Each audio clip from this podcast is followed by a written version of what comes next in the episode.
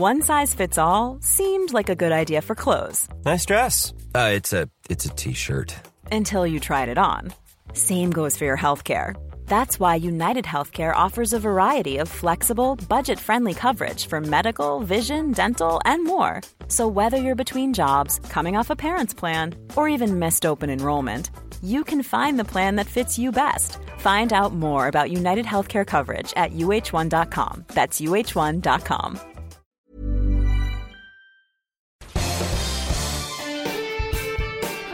Esto es Me lo dijo Adela con Adela Micha por Heraldo Radio.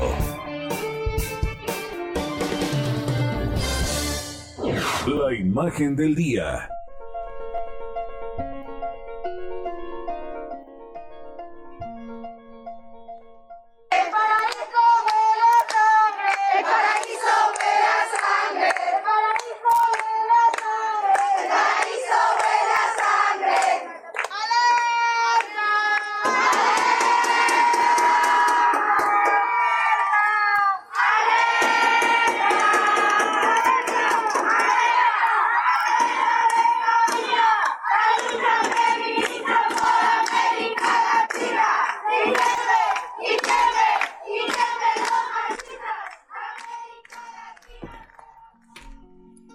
Paraíso huele a sangre, fue el grito de mujeres que ayer marcharon para exigir justicia por Victoria Esperanza Salazar Arriaza, de 36 años, una mujer salvadoreña, madre de dos hijas de 15 y 16 años, quien murió el sábado pasado asesinada a manos de cuatro policías municipales, una mujer y tres hombres de Tulum, Quintana Roo.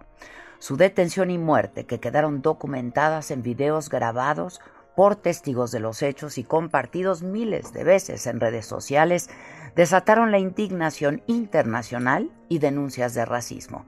Además, pusieron de manifiesto la creciente criminalización de los migrantes, sobre todo centroamericanos, la dolorosa y sistemática violencia contra las mujeres, así como la ignorancia y falta de capacitación del cuerpo policiaco y el poder ilimitado que tienen. Los policías acudieron a un llamado de alteración del orden público. Un video de una cámara de seguridad difundido ayer por la noche muestra los momentos previos al homicidio de Victoria Salazar. Ella abre y cierra las puertas de una tienda de conveniencia. Cuando sale, un empleado cierra la puerta y en ese mismo video, segundos después y a lo lejos, se ve la llegada de la patrulla. En lugar de cuestionarla y detenerla, la someten brutalmente, la mantienen en el piso con la cabeza hacia el pavimento y las rodillas de uno de los oficiales, haciendo presión sobre su espalda a pesar de que ella les gritaba que no podía respirar. Y esta imagen nos recordó la misma maniobra que policías de Minnesota aplicaron al afroamericano George Floyd durante 8 minutos y 46 segundos el 25 de mayo del 2020, que causaron también su muerte, además de desatar históricas protestas por la justicia racial en Estados Unidos. A Victoria Salazar se le ve tirada en el suelo, esposada, sin signos vitales ya, mientras los policías la ven. Sí está respirando, movió la boca, dice una mujer policía que ha sido identificada como Verónica N. Está muerta, se escucha, mientras otros dicen ya no se mueve. Y luego los policías la levantan, la arrojan a la parte trasera de una camioneta de la policía municipal y se la llevan, sin aplicar ningún protocolo de atención médica o llamar a una ambulancia para comprobar su estado de salud. En la conferencia de prensa de Palacio Nacional el día de ayer, el presidente López Obrador se refirió a este caso, el de Victoria Salazar, quien tenía una visa humanitaria, y aseguró que no habría impunidad. Fue brutalmente tratada y asesinada. Es un hecho que nos llena de pena, de dolor y de vergüenza. Y a través de sus redes sociales, el presidente de El Salvador, Nayib Bukele, también se pronunció sobre este homicidio. Veo a miles de mexicanos indignados, exigiendo justicia para nuestra compatriota. Ellos están igual de indignados que nosotros. Que no se nos olvide que no fue el pueblo mexicano quien cometió este crimen, sino unos criminales de la policía de Tulum, escribió. Y anunció que su gobierno se hará cargo de la manutención y los estudios de las dos hijas de Victoria y de todo lo que necesiten. Solo pedimos justicia, que a los que hicieron esto les caiga todo el peso de la ley, dijo. Mientras que en el departamento de Sonsonante, El Salvador, donde era originaria Victoria, una mujer que llegó a México huyendo les decía de la violencia en su país y en busca de mejores oportunidades para ella y para sus hijas, su madre, Rosibela Riaza, habló de su homicidio. No merecía esa muerte, pues se supone que las autoridades están para proteger a los seres humanos con todas sus técnicas que ellos les dan para tratar de someter, digamos, a alguien. Pero eso fue un abuso de autoridad. Así es que yo pido justicia. Los peritajes concluyeron que Victoria tenía fracturada la parte superior de la columna vertebral por la ruptura de la primera y la segunda vértebra, exactamente los puntos donde los policías ejercieron una fuerza desproporcionada. La técnica policíaca de control corporal que se le aplicó violó lo establecido en la ley nacional sobre el uso de la fuerza. Por este homicidio ya fue separado de su cargo Nesger Vicencio Méndez, director de la policía en Tulum, Quintana Roo. Los elementos de seguridad involucrados fueron puestos a disposición de la Fiscalía General del Estado, quien aseguró que se aplicará todo el rigor de la ley para que este delito no quede impune. Pero así, con este brutal e infame asesinato de Victoria Esperanza Salazar Arriaza, Cerramos en México el mes de marzo, dedicado a las mujeres y nuestros derechos.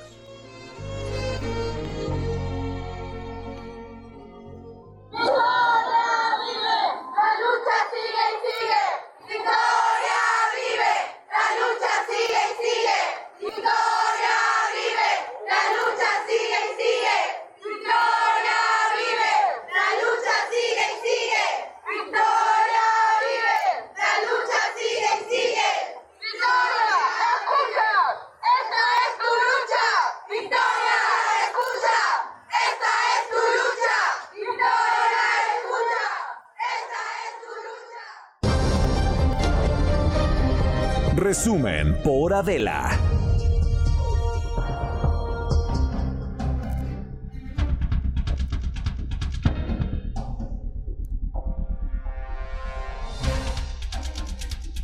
Hola, ¿qué tal?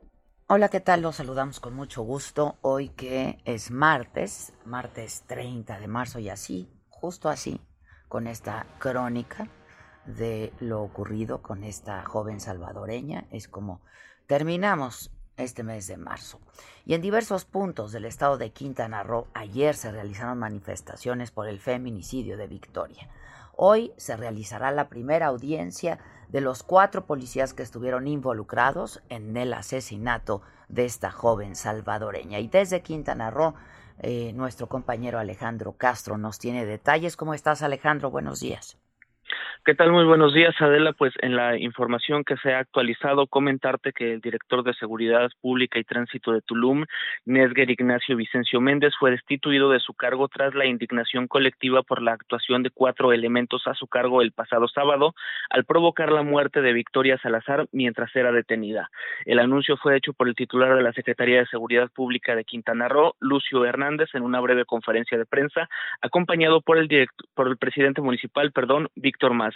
Eh, a cargo de esta dependencia queda Carlos Lázaro Carabeo Vázquez, quien se desempeñaba como director de la Policía Procesal. El secretario de Seguridad Pública también reconoció que se violaron todos los protocolos de actuación en la detención de la mujer salvadoreña. Por este caso, este lunes por la tarde se realizaron protestas en Tulum, Cancún, Chetum y Chetumal para exigir justicia por la muerte de Victoria Salazar. Con pancartas y vestimenta de luto, las mujeres tomaron la calle para exigir un cese a la violencia pues además, además de este asesinato de Victoria Salazar, el fin de semana también se reportaron otros tres feminicidios, dos en Cancún y uno en la isla Holbox.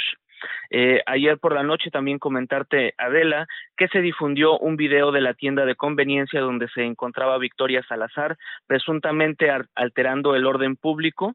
Eh, dicho video muestra que solo merodeó por la tienda haciendo movimientos con un garrafón de agua vacío. Eh, esta situación molestó a alguien y decidieron llamar a la policía. Eh, como sabemos, en la detención la mujer policía la sometió ante la presencia de sus tres compañeros y por estos hechos, pues los policías ya se encuentran en arraigo e investigados por la Fiscalía General del Estado. Ah, sobre esto que dijo ayer el presidente del Salvador, em, ¿qué es lo que se sabe Alejandro Castro en el sentido de que había muchos más involucrados en este asesinato? ¿Qué se sabe? Hoy justo se lo, se lo preguntaron también al presidente en la mañanera, pero eh, ¿qué, ¿qué se dice allá en Quintana Roo? Eh, hasta el momento las autoridades no han dado a conocer sobre más personas involucradas. Sin embargo, pues bueno, hay voces de colectivos feministas que están pidiendo, además de la, obviamente de la sanción a estos cuatro elementos policíacos, también sanciones a quienes decidieron no atenderla en su momento, eh, dado que fue llevada al centro de salud y no se le brindó atención, y también sanciones a las autoridades de primer nivel que no han brindado capacitaciones a los policías.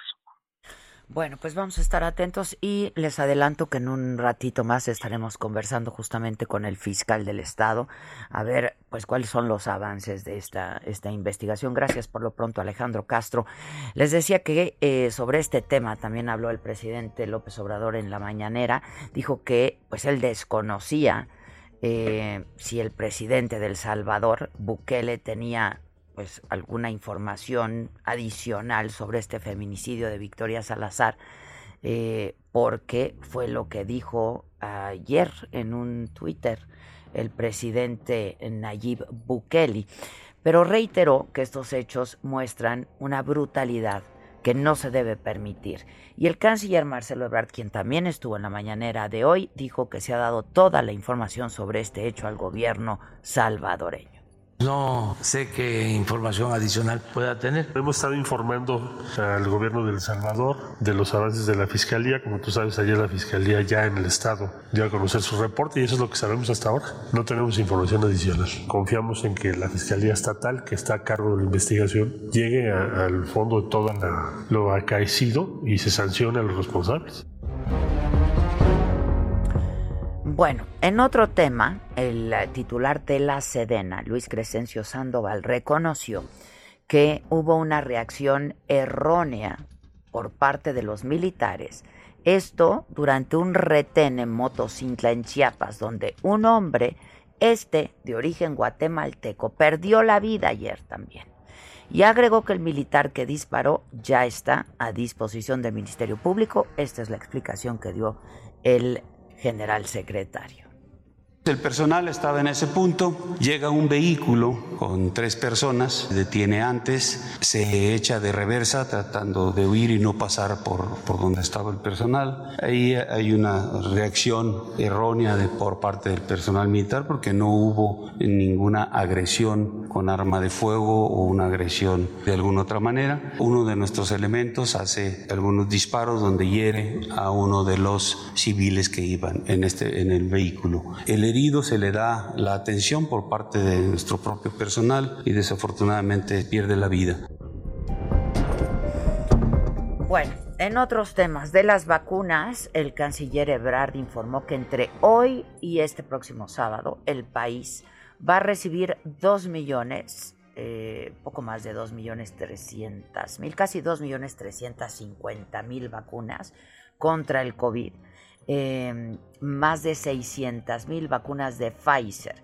El jueves 1.200.000 de AstraZeneca y entre mañana y el sábado llegarían 500.000 dosis de la vacuna rusa Sputnik. Esta última entrega estaba contemplada que llegara el día de ayer. Son las dosis destinadas a aplicarse en las alcaldías Gustavo Amadero e Iztapalapa, pero bueno, con estas nuevas eh, fechas, eh, podría retrasarse, bueno, modificarse, tendrá que modificarse pues la aplicación de las vacunas en estas alcaldías.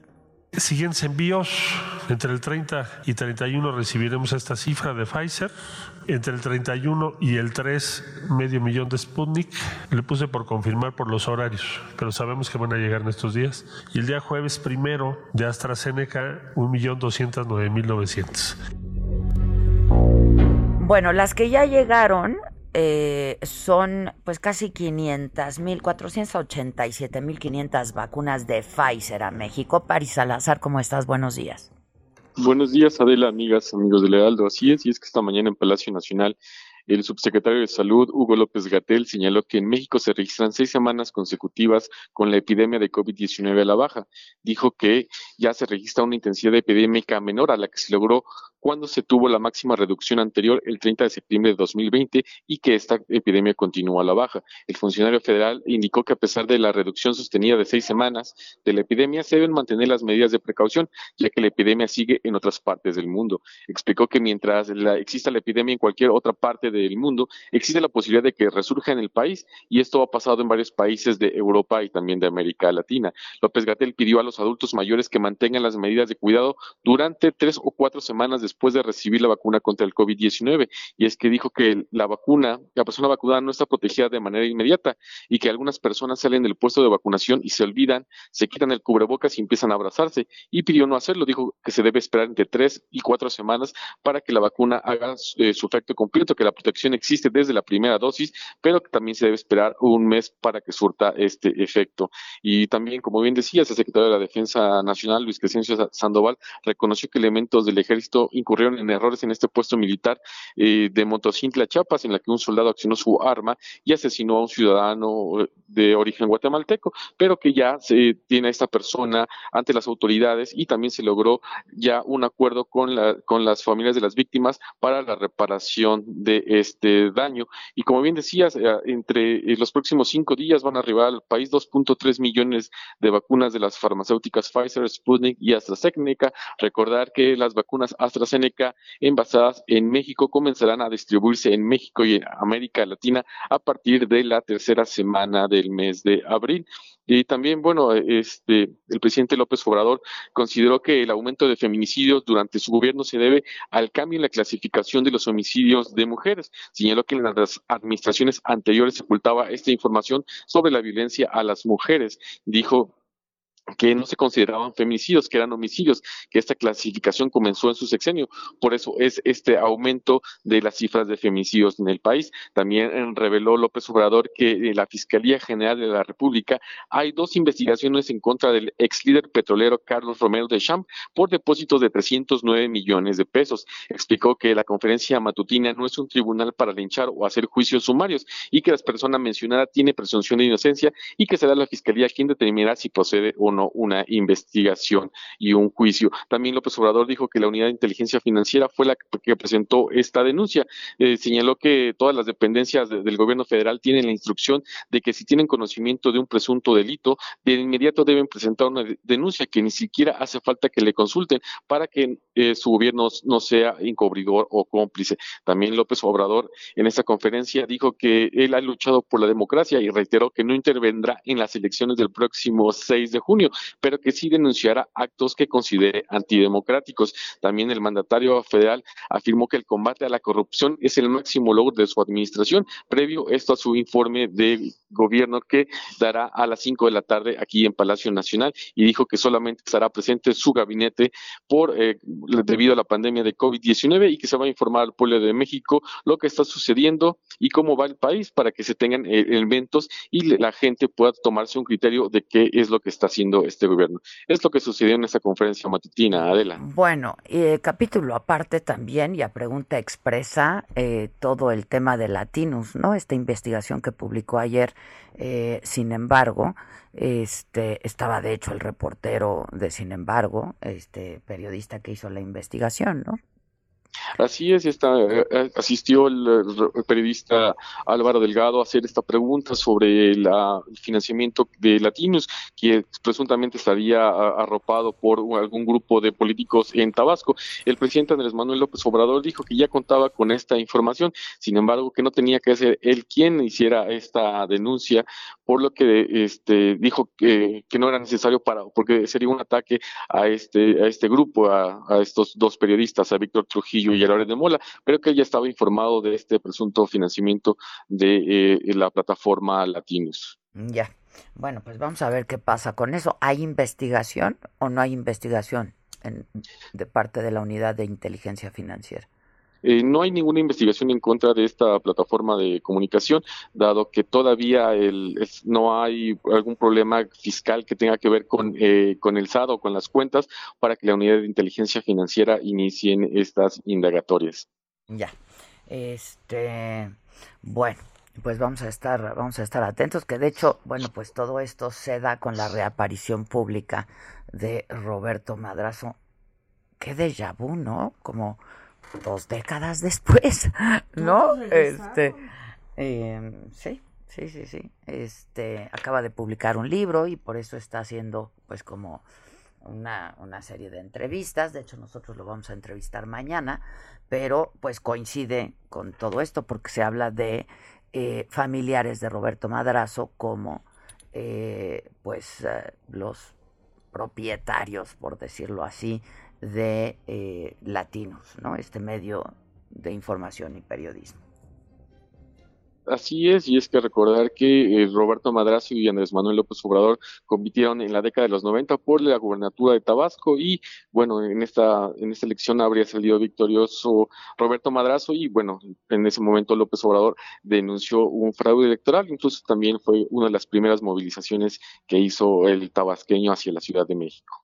Muy bien. Bueno, pues estaremos atentos. Muchas gracias. Gracias. Buenos días. Buen día. Tengo unos minutos y tengo a Diana Martínez en la línea para que nos hable de Emilio Cebadúa, ex oficial mayor de la Secretaría de Desarrollo Social en la administración pasada, quien va a ser citado a declarar como testigo en el proceso penal contra Rosario Robles, en este caso conocido como la estafa maestra Rosario Robles, quien lleva ya pues un año en prisión. Diana Martínez, ¿cómo estás? Buen día. Así es, Adela, muy buen día. Pues eh, esto que comenta se dio luego de que el juez Ganter Alejandro Villar Ceballos admitió la petición de la defensa de, Rosario Robles de que Emilio Cebadúa acuda eh, a rendir su, testimonio sobre su posible responsabilidad. Al firmar convenios con universidades, pues debió informar cualquier irregularidad a la exfuncionaria, según eh, explicó ayer Epigmenio Mendieta, abogado de, la imputada, al concluir la audiencia intermedia que se realizó eh, este lunes en el Centro de Justicia Penal Federal del Reclusorio Sur y que duró casi cinco horas, fueron tres días de, de audiencia de la comenzó el viernes pasado, continuó el sábado y ayer ya concluyó finalmente, se depuraron las pruebas tanto de la Fiscalía General de la República como de la Auditoría Superior de la Federación y las que ofreció Epigmenio Mendieta, abogado de, de Robles. Eh, Mendieta nos explicó que, que el juez no aceptó la declaración del actual auditor superior de la Federación, David Colmenares, lo que consideró contradictorio porque la Fiscalía General de, la República y, tanto la, la Fiscalía como la Auditoría este, pues sí les admitieron la testimonial de, del ex titular de la auditoría Manuel Portal, tampoco se aceptó el testimonio del ex subsecretario Javier Guerrero, que, ofreció también la defensa de Robles, y bueno, pues está pendiente que, se dicte el auto eh, de inicio, de apertura de juicio oral, sin embargo, ayer nos comentó el, el abogado que, que hay una suspensión definitiva en un juicio de amparo que promovió la defensa, por lo que este auto eh, de apertura a juicio oral no puede dictarse. Eh, lo, lo que corresponde en estos casos es que el juez solicite a su homólogo en materia de amparo eh, que le precise los efectos de esta suspensión judicial, de esta medida cautelar para, para saber si está o no en condiciones de, dictar el, la, la apertura a juicio oral. Adela. Ya. Bueno, pues estaremos atentos. Entonces, este va a ser llamado ya a declarar, ¿no? Va a ser citado a declarar. No se sabe cuándo. No, no se sabe cuándo, solamente fue la admisión de, de ese medio de prueba, de esa testimonial, eh, es decir, la, la defensa ofreció varios, varios testimonios por lo menos el de Cebadúa sí, sí está admitido ya, entonces pues nada más sería cuestión de que inicie el juicio oral para que se desahogue esa prueba eh, ofrecida, ese testimonio ofrecido por, por la defensa de Robles. Muchas gracias, Diana. Vamos a estar en contacto y atentos. Gracias. Buen día. Buen día. Gracias, buenos días. Tenemos que hacer una pausa, pero no se vayan, regresamos rapidísimo. Este, si quieres meter nuestro WhatsApp, si da tiempo, les recordamos que nos pueden escuchar por el Heraldo Radio y nos pueden seguir también a través, incluso en cortes comerciales, a través de nuestra plataforma en Saga por Facebook y YouTube. No se vayan. Esto es Me lo dijo Adela, ya volvemos.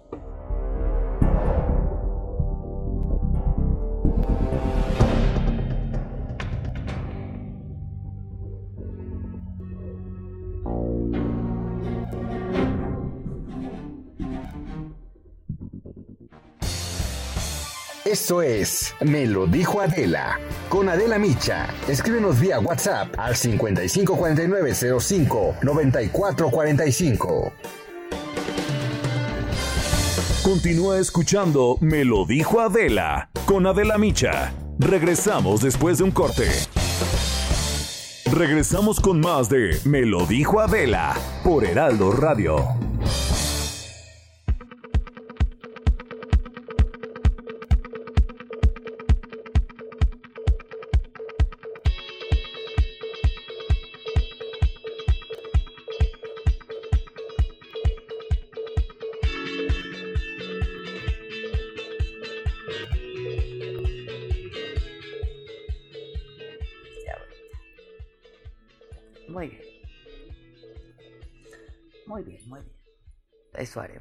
Lo que tú me digas, yo hago. No estoy en plan de discutir. Que ahorita me voy a aventar unos buenos rounds saliendo de aquí. Entonces... No, no, no, Adela, no. Maca, no. Es Este, martes, Nati apenas. Torres dice, hola, buen día, más vale tarde que nunca, Dios las bendiga. Estela Ferrari, ¿dónde está la lista? Bueno, pues hay colaboradores, bueno, hay funcionarios públicos, eso sí yo no entendí, ¿no? Colaboradores del gobernador de Michoacán que tienen que estar metidos ahí, porque ni siquiera dice ex colaboradores, ex particular. Ex secretario. Uno, particular. el ex secretario Ajá. particular de Silvano Aureoles, Miguel Alonso, pero hay otro. Marco Antonio Strike, secretario privado del gobernador Silvano Aureoles. Ahí está, en función. Luego está Patricia Olamendi también, quien fue eh, subsecretaria de Relaciones Exteriores hace un buen rato también. Esto fue en el 2000 con Fox. Híjoles. Happy Thursday. Está el hijo de Roberto Madrazo y está el yerno de Roberto Madrazo. Este y Roberto Madrazo reaparece justo ahora con este libro que se llama México la historia interminable que yo empecé a leer ayer. Porque mañana le vamos a hacer una entrevista. Este lo que más me gusta es que a cada rato trae a cuento a grandes escritores en el libro. Entonces, a- que a Carlos Fuentes, que Elías Canetti, este, que a Octavio Paz, ¿no? Y así. Y así Y las así. cosas. Y así las cosas. Eh, ¿Qué más dice la banda?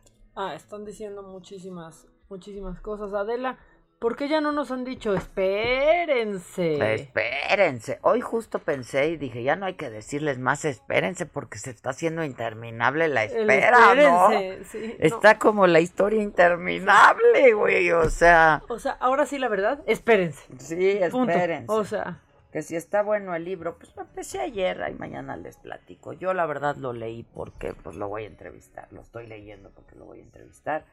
Este, tu gaviota dice, te extrañé Adela, saludos. Maca, excelente trabajo, las quiero. hombre, gracias. Este, que si ese periodista nuestro Álvaro Delgado es compañero nuestro aquí en el Heraldo, ¿no? Escribe. ¿O colabora? Algo mencionó, colabora. Pero mencionó que. Él, él mismo lo mencionó, ¿eh? Cuando se presentó hoy en la mañanera, lo mencionó. Entonces debes- los medios para los que colabora. Debe colaborar, ¿no? Debe tener alguna colaboración. Este, Está completamente comprobado por mí que escucharlas en mi horario laboral reduce un 99.9% de estrés. Son las mejores. Bien. Qué bueno. Este sí, eh, tiene una colaboración los martes en el periódico, en el Heraldo. Historia de lo inmediato, se llama su columna. Doris Noriega, las veo todos los días antes de irme a trabajar, soy su fan. Saludos ahí, les mando para los venenos o los cafés. Gracias, mi querida Doris. Este. ¿Y qué con que sean colaboradores latinos? No, no, si pueden ser colaboradores, lo que no entiendo y es lo que tendrían que aclarar si hay financiamiento público ahí, ¿no? Si hay lana ahí del gobierno De, de, Michoacán o qué. Este.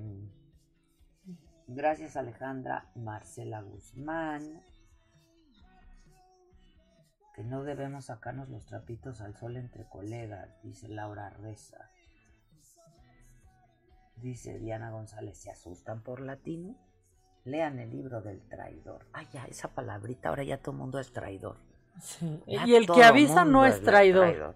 Exacto. El que avisa no es traidor. Y ya contestó hoy Loreta en un tuit, porque como se refirieron a esto en la mañanera, y dijo, pues la verdad les duele Latinos, ¿no? Le duele, pues, o sea, al Ejecutivo, le duele Latinos, le duele lo de, lo de mm, Pío, López Obrador, le duele lo de Felipa, le duele, pero nosotros lo que hacemos es periodismo, solamente periodismo. Naye Huitrón, muchísimas gracias. Estela Ferrari, New Amsterdam está muy sosa, dicen. Ah, yo no la he visto. Yo la empecé a ver y no, no, no. no la verdad ya no he tenido tiempo. Este. Enrique González Omaña dice: Hola, chavas guapas, en estos pinches días tan deprimentes. Ustedes son lo único que anima. Iba a decir, y espérense, pero, pero me voy a abstener. Este, que está muy bueno el traidor, dice Doris Noriega. ¿De quién es el traidor? ¿De quién es el libro? No es de. Creo que hemos hablado. Dice M. Moreno. Gracias, Gisela. Qué chingona. Luego, luego investiga. Muy bien. Sí, así como investiga, grita. Sí, ese, claro, ya hablamos. Ah, de Anabel. Ah, ya. El año pasado lo leímos. Sí, sí, sí, sí, sí, sí, sí, sí. Luego preguntan que qué sabemos de la vacunación a domicilio. Que esta persona sigue esperando que vayan a su casa. Pues habían dicho, ¿no? Que para las personas de la tercera edad o quienes estén incapacitados, eh, los estarían yendo a, a vacunar a, a sus casas, pero yo no he sabido que esto, que esto ocurra, uno. Y dos, este va muy lenta, va muy lenta aquí la vacunación, ¿no? Este, o sea, están llegando vacunas, pero está muy lenta la vacunación. Ahorita me, Maca me enseñaba que acaban de publicar que en Nueva York ya empiezan a, hoy, hoy, a vacunar, hoy empezaron a vacunar a todos aquellos mayores de 30 años. En Florida, en el estado de Florida, a todos mayores de 18. Y ya están vacunando a todo el mundo. En Texas también ya están vacunando. O sea, quieren vacunar. Que de eso se trata. No hay que vacunar. No, no va a haber otra manera de bajar estos números terribles de contagios y de fallecimientos, si no es que vacunando.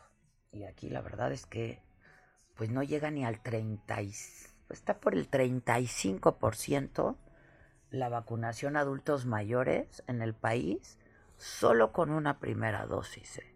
solo con una primera dosis. Y sigue, sigue habiendo personal médico sin vacuna. Sin vacuna.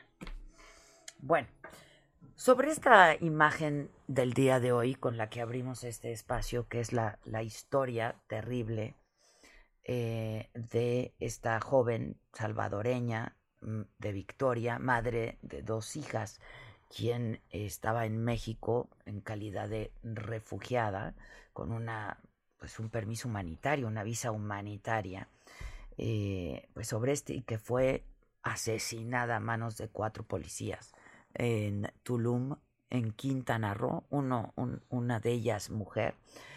Para que nos hable de cómo van las investigaciones eh, y, que nos actualice qué es lo más reciente que se sabe de este caso. Yo tengo en la línea telefónica a Oscar Montesio, que él es el fiscal general del estado de Quintana Roo, a quien le agradezco mucho que nos atienda. Fiscal, buenos días. Buenos días a ti y a tu audiencia, a tus órdenes. Muchas gracias, fiscal. Fiscal, ¿qué es lo que nos pudiera dar una actualización? ¿Qué es lo que se sabe sobre, sobre este asunto. Eh, decían que pues estaba eh, pues, haciendo disturbios esta, esta joven salvadoreña en la vía pública. Pero no, sabemos bien a bien qué fue lo que hizo, por qué se llamó a la policía y cómo empezó todo esto. Bueno, el antecedente es eh, que ella ingresa a una tienda de conveniencia, tiene algunas discrepancias algunas diferencias ahí con los empleados y con otros clientes. Eso motiva que los empleados hayan hecho uso de la línea de emergencia 911 y soliciten el apoyo de la fuerza pública. Cuando se presentan los policías, la encuentran ella en la salida y pasa lo que todos, todos hemos visto en los videos que están circulando en las redes. Ese fue el origen. Nada justifica, por supuesto. Absolutamente eh, nada, pero de entrada y en principio, ¿por qué llamaron a la policía? Absolutamente nada lo justifica. Así es, nada legitima esa acción de la policía y en eso coincidimos y por eso es que eh, se ejercita la acción penal en contra de los policías, quienes ya están ingresados a un centro de detención y a las 12 del día de hora de Quintana Roo vamos a tener la audiencia de cumplimiento de orden de aprehensión y de formulación de imputación para que eh, se corra el término y se dicte si quedan vinculados o no proceso. Ahora, eh, fiscal, ¿hay, ¿hay videos y audios que no se han dado a conocer a la opinión pública? Bueno, forman parte de la investigación, por supuesto que tenemos que conservar la secrecía, si nos lo exige la ley, eh, eh, es lo que tenemos. Sí hay más material bibliográfico, por supuesto, pero forma parte de la carpeta de investigación. Ya. Eh, sobre esto que dijo el presidente del Salvador, en el sentido de que no se ha dado a conocer toda la verdad, que hay más involucrados, que hubo otras agresiones, que hay más responsables. Eh, ¿Qué se sabe y qué sí nos puede decir de esto, fiscal? Bueno, tuvimos una plática con eh, la embajadora de El Salvador en México, que estuvo presente el embajador de México en Salvador, y por autoridades eh, de ambas eh, Secretarías de Relaciones Exteriores de ambos países. Tuvimos una videoconferencia y estamos hablando de algunos temas. Sucede que en torno a la vida familiar de, la víctima, pues ha habido otros acontecimientos que están siendo materia de investigación. Es lo que puedo yo adelantarte, Adela. Nosotros seguimos trabajando en este descubrimiento que se hace de este evento, cuando nosotros analizamos todos los antecedentes en torno social y familiar, pues encontramos otras cosas y vamos a estar trabajando. Fiscal, cuando me dice familiares, ¿se refiere usted a sus dos hijas? ¿Tiene dos hijas? ¿Tenía dos hijas? Sí, dos hijas, de una de 15 y otra de 7 años. ¿Y se, se refiere a ellas? Así dejémoslo, por favor, Adela, ya en su momento ya haremos el conocimiento lo que se pueda decir ya, ¿ustedes ya tuvieron eh, contacto, comunicación con la familia de Victoria en El Salvador?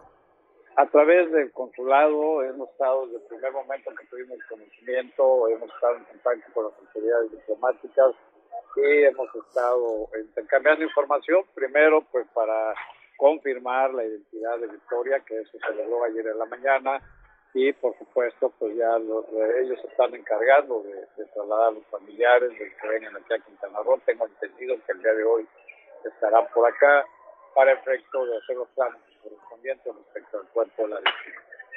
Fiscal, ¿los policías involucrados estarían siendo acusados de feminicidio?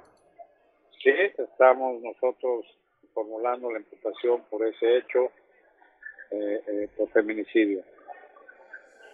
Este, ¿Ya declararon los policías? Sí, los policías pues hacen su narrativa de cómo sucedieron los hechos y cuál fue la forma de participación de cada uno de ellos. Quiero comentarte que el tema del feminicidio pues eh, nos lo da nos da la pauta el hecho de su actual precedente después de que privaron de la vida a ella para ya que esto demostró una indiferencia, un desprecio, una insensibilidad, una eh, adversión a la mujer y eso es misoginia. Entonces ahí podemos ya estar hablando de un tema de, de, feminicidio, de género, asesinato. Así es. Este, ¿hay algo de lo que han dicho los policías que nos pueda mm, mm, compartir, fiscal? Pues vamos a esperar hoy la audiencia, es una audiencia que va a llevar a través de conferencia, eh, y vamos a esperar a ver qué dicen ellos, por supuesto, en la medida que se pueda conocer la información, la daremos a conocer. Ya. Eh, esto será, me decía, 12 del día, tiempo Quintana Roo. Así es. es nuestras dos, nuestra una de la tarde, ¿verdad? Tenemos ahora una hora de diferencia con el tiempo del centro, entiendo. Sí, Así es, sí ¿verdad? Eh, ahora, los pusieron a disposición de, de, la fiscalía a los policías inmediatamente, las autoridades municipales. Bueno, ellos, tengo entendido, eh, después de, sucedido el hecho, eh, arrestaron a los policías con medida administrativa y a nosotros nos dio la oportunidad inmediatamente de tramitar la orden de aprehensión, la cual se cumplió precisamente ayer en la mañana. ¿Victoria murió inmediatamente, fiscal? Sí, sí, fue una muerte instantánea, de acuerdo al reporte que tenemos del Servicio Médico Forense, en razón de esta fractura y ruptura de, la, de las y de la columna vertebral. Ya. Bueno, pues por lo pronto, gracias, fiscal, y estaremos muy atentos entonces este, de esta audiencia que será a la una de la tarde, tiempo del centro, dos de la tarde, tiempo de Quintana Roo. Muchas gracias por lo pronto. Gracias. Gracias, tía Adela. Muchas gracias. Terrible, indignante también esto eh, de el caso de Victoria. Es el fiscal general de Quintana Roo, Oscar Montes de Oca. ¿Y tú tienes más macabrón? Sí, hay más ¿Con qué tono? No, vamos a aflojarnos tantito porque esto está muy, muy fuerte. Vamos a reírnos tantito, ¿no? Bien. Esto es Lo Macabrón.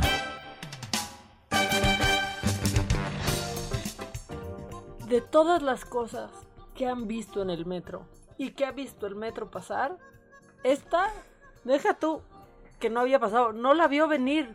Una lancha se incrustó en el metro de la Ciudad de México. Una lancha, lancha, en la ciudad.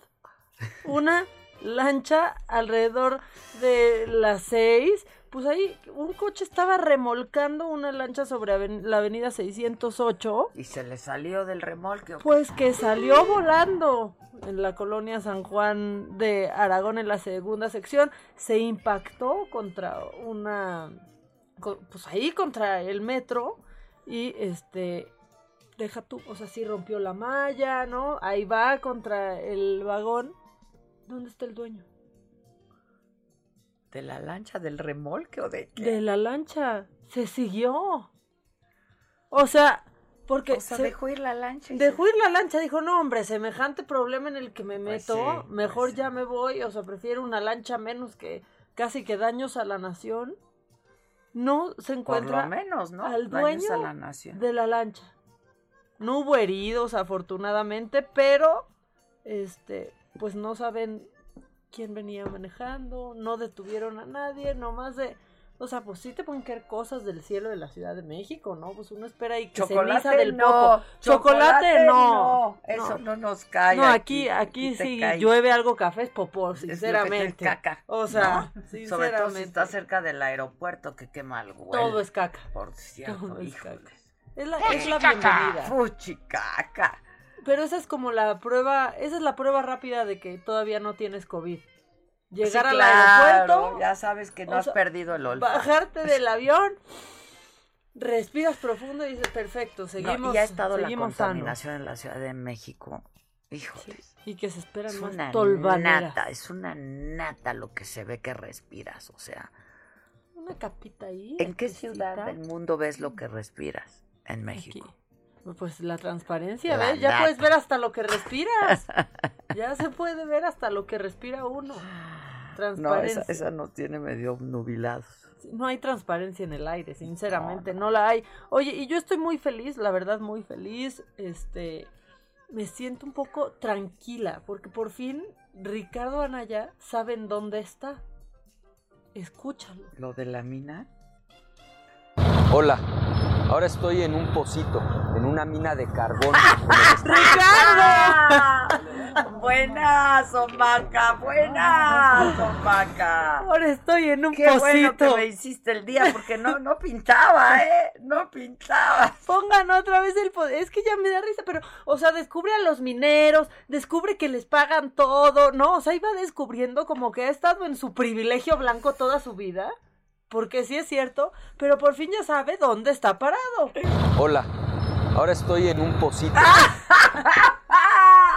Dejen ese audio guardado. Eso se por queda favor. para la posteridad, Quique. ¿eh? Ahí estoy. Ahora estoy en un pocito. ¿ondas? Hola, ahora estoy en un pocito. Aquí estoy. Dime si no, por fin sabe Está dónde está. increíble. Ahora estoy en un pocito. Bueno, la cosa es que a Ricardo Anaya le podrán perdonar que vaya descubriendo la vida. Que ahí se va quedando a dormir en casas ajenas, Ajena. ¿no? Así crasheando. Perdóname, dan lata a los invitados, No, y llégales con una despensa. o sea, Algo. la señora diciéndole, bueno, no hay cubrecama, pero está limpio. No, ya, ¿por qué quiere exhibir así? Pero en su viaje de descubrimiento del país, ¿no? De, o sea, que al parecer eso le sorprende mucho, pero no lo sueltan en las redes porque se metió con lo que uno no se mete, que son las chelas y las, Las caguamas. caguamas. Y entonces Con mientras... las caguamas, No. no. Mientras esta señora le daba fondo así directo a la botella a su caguamón, la grabaron y pues así, así sucedió esto. La va a regañar a Naya, ¿eh? Chinga su madre, ni que él me las comprara. Ah, pues sí, Pues sí. claro. Digo, no lo va a ver ahorita porque está en su Es su pocito. pocito. Me dio mucha Pero risa. aparte es chiquito el pocito como él. Hola, hoy estoy en un pocito. Se creyó como Alicia en el País de las Maravillas, no viendo hacia arriba. La ma- el mágico recorrido de Está Ricardo muy Anaya. precioso. ¿Dónde está Ricardo Anaya, Quique? ¿Dónde está Ricardo Anaya? Dime. Ahora estoy en un pocito. ¡Aquí estoy! Y aparte sí te lo imaginas en un pocito. Que hay que en un pocito. Claro, esto es lo que te es pocito. Sí. O sea, en, en el pozo o en el hoyo es prácticamente lo Dice mismo. ¿verdad? Moreno que a Naya le dicen el Sabritas, la botana de México. Hijo, sí. Híjole, la verdad es que... Este. Luego dicen, Adela comenta que la salvadoreña estaba incróspita. ¿Y eso qué? Esté como esté. Y perdón, de las cosas que pasan en Tulum, esa señora No, era lo menos, ¿eh? O sea, no hay como esté. ¿Qué fue eso? justificación. ¿Qué es eso? ¿Qué O sea, fue eso? Ahora Pudieron resulta- haberla detenido, la esposan. Punto. Si una ¿Para corriera qué esa brutalidad? cada vez que está incróspita. Incróspitas tienen las incróspitas. Incróspitas. Perdón. Vete al pocito con Anaya. Con el incróspito O sea, de Anaya. Está imprecioso. Oiga, señora, la va a regañar a Naya, ¿eh? Chinga su madre, ni que él me las comprara. Pues sí. ¿Cuánta sabiduría en 20 segundos o menos, eh? Qué bárbaro. Este, y luego, pues también hay noticias que nos hacen, no sé si nos hacen sentir este menos mal. ¿Cómo va? ¿Cómo, cómo dice el dicho? Ahora sí ¿Cómo aplica. dice el dicho? Mal de muchos, consuelo, de Consuelo de tontos. tontos. Bueno, bueno, pues la encargada de la Secretaría de Salud de Antioquia, Antoquia, este, Colombia, Antioquia, Colombia, se nos fue a Cancún. Se nos fue a Cancún en plena ¿Por qué no? Y aparte a Cancún, o sea, que sí revise dónde se va a hacer la prueba, ¿eh? Para regresar a, cómo su le país. vendieron o el sea, paquete, A ver ¿no? si iba, pero sí, Lina María Bustamante, pues es la secretaria de salud de Antioquia, pues se fue a Cancún y su jefe, o sea, dime si no te parece, así como la historia, su jefe la defendió. Dijo que lleva un año Sin salir de ahí. sin salir, sin parar de trabajar combatiendo a la pandemia cuando justo el fin de semana Antioquia se puso en rojo, ¿no? Con el 85% de ocupación hospitalaria, nada más. Y aparte de todo, se llevó pues se llevó al esposo, ¿no? Este, que aparte es representante de la Cámara y todo esto dicen que fue con lana. Del era. Pues sí, del erario, porque este, pues que era como un paquete y que se iban más personas también del, del gobierno, porque ¿qué crees? También se cansan, Adela. Tienen que descansar. Tienen que eh, descansar y pues no han parado en un año, no han parado de, de trabajar y, y pues así, miren, no que esté bien, solo que sepan que no estamos solos No, en exacto, incompetencias. claro. No estamos solos. en Este dice. ¿Ya Ya sonó una sonó, ya chicharra? sonó esto. Ay, qué rápido. Que veamos una serie en Netflix que se llama What If. What if? Ah, Yo algo he oído de What If. Este. Dice Estela Ferraris, ya, who the fuck cares? Eres o pareces bot. Es que who the fuck Ah, está, está mande, mande, muy- mande, mande, mande. Este. Sí, aplausos para la señora. ¿Cómo, cómo le contestó la señora Naya? Con eso nos vamos a un corte, Quique. Oiga, señora, la va a regañar a Naya, ¿eh? Chinga su madre, ni que él me las comprara.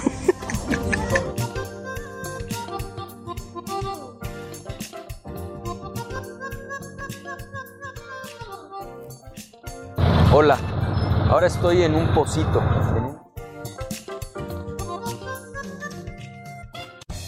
Continúa escuchando Me lo dijo Adela con Adela Micha. Regresamos después de un corte. Esto es Me lo dijo Adela con Adela Micha. Ya estamos de regreso. Esto es Me lo dijo Adela. Con Adela Micha. Escríbenos vía WhatsApp al 554905 9445.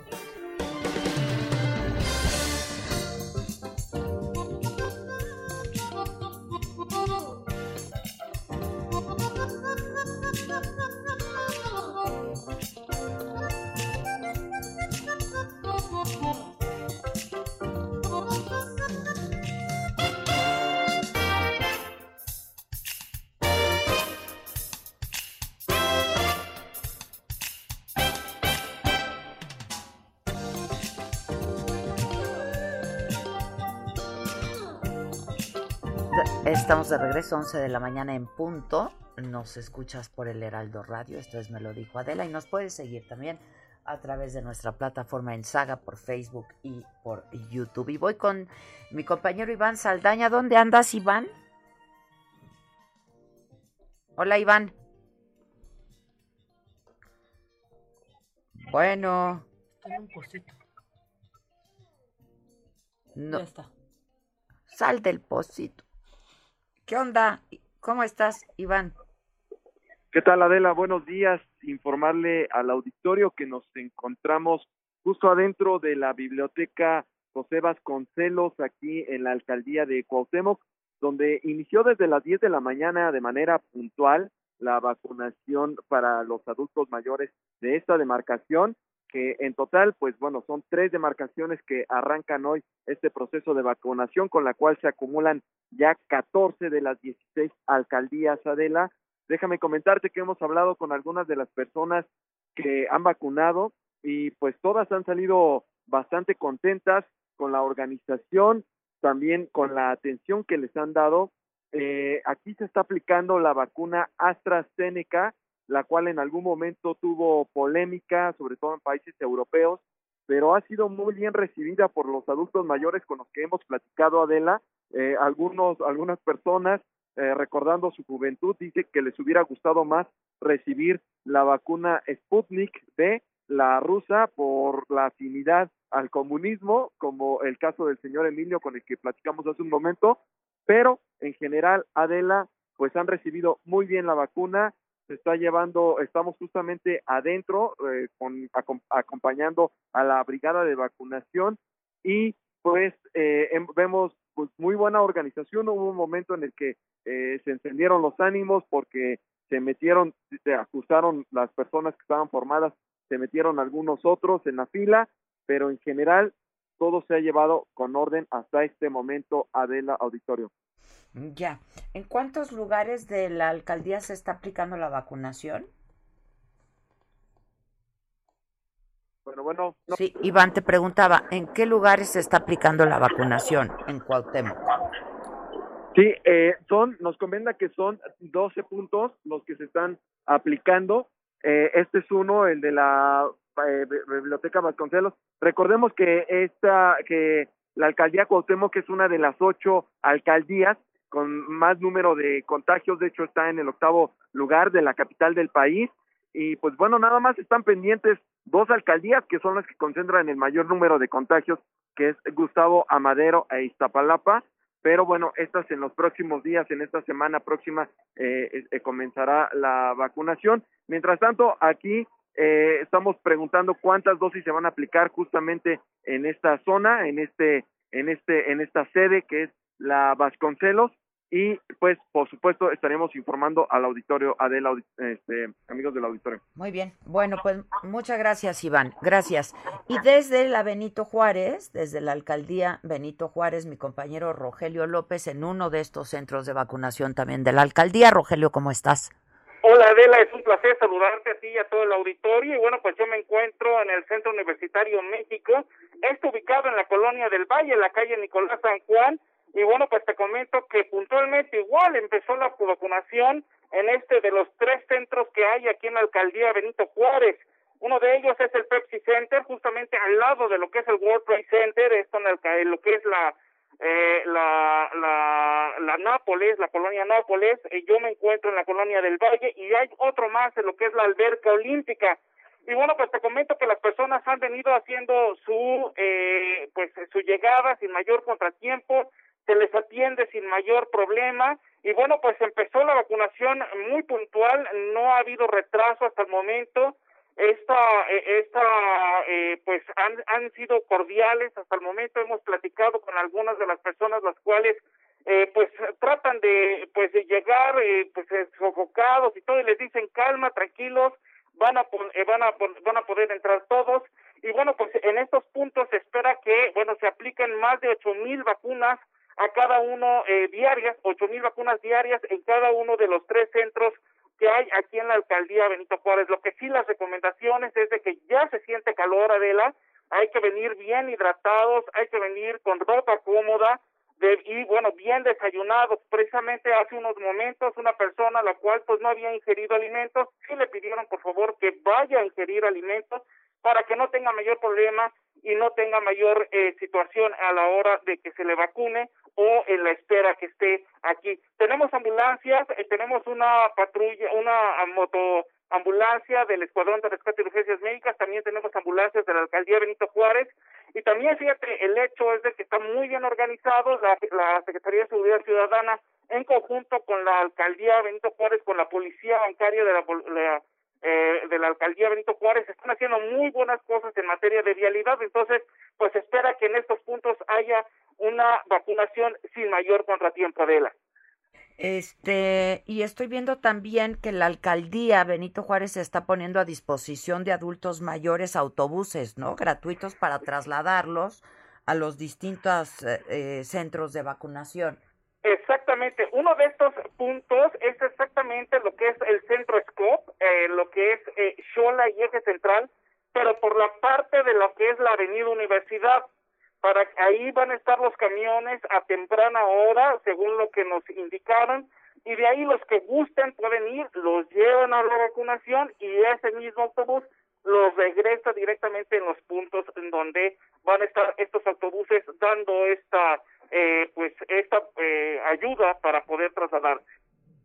Ya, bueno, pues estaremos igual muy atentos. ¿Cuántos centros de vacunación en esta alcaldía me decías, en Benito Juárez? Son tres. Uno el Pepsi Center, al lado del World Trade Center. Sí, que es bastante grande, ¿no?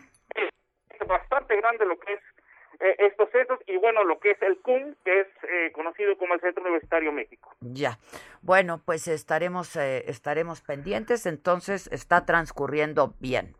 Así es, Adela, sin mayor contratiempo. Muy bien, qué bueno. Muchas gracias. Muy buenos días y continuamos Gracias, buenos días para ti también. Muchas gracias. ¿Seguimos con Macabrón o qué? Macabrón, oye. O, nos quedamos en el pocito. Estoy en un pocito. No, ya no pongo en el pocito, es que me da hasta ternura que esté en el pocito y que y que lo sepa y que lo diga. Está muy Ahora precioso. Estoy en un ¿eh? pocito. ¿Dónde, dónde estás? En un pocito. Estoy en un pocito. Así cuando me preguntan, ¿cómo amaneciste? ¿Cómo estás? Ahora estoy en un pocito. Sí, no, no, no. Eso ya se quedó para la posteridad, ¿eh? Sí, el pocito. ¿Qué onda, Maca? ¿Cómo estás? ¿Dónde andas? Estoy Ahora- en un pocito. Mándenmelo para tenerlo de audio de WhatsApp, Sí. por favor. para Claro contestar. que Ahora yes, sobre todo cuando un uno está como tristito, ¿no? En un pocito, un así como con recogimiento. como- Es así como, ¿no? En un pocito.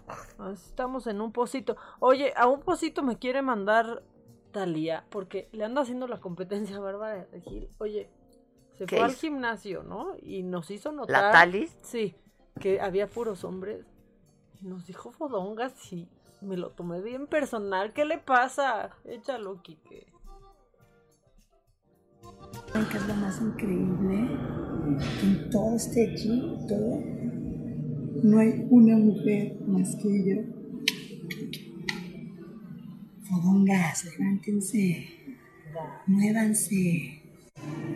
No dejen que se les acumule la grasita, cariños. Muevan el body now. Vuelvan, muevan el body now. Muevan el body, no, pero fodongas. Fodonga. Estoy en un pocito. ¡Ah! Me mandó al pocito. A mí también. Ya, ya, ya Me me hundió en el pocito. Adela, mueve no, el no body encuentro now. la salida, güey. Mueve el body. Mueve el, mo- el body now. Está gruesa la Talía, ¿verdad?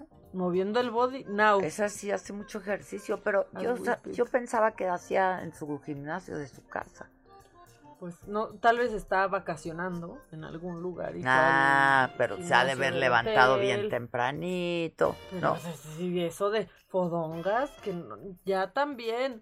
Y luego, mira, Talía, si no sabes qué se puede hacer, podemos aplicar como Madonna, que le robó el cuerpo a una, pues a una TikToker para poner su foto, o sea, para poner su cara en ese cuerpo y subirla a Instagram. Y entonces esta TikToker, este, pues sí dijo, oigan, Madonna o su equipo me robaron mi foto, me recortaron y pusieron su jeta en donde iba la mía.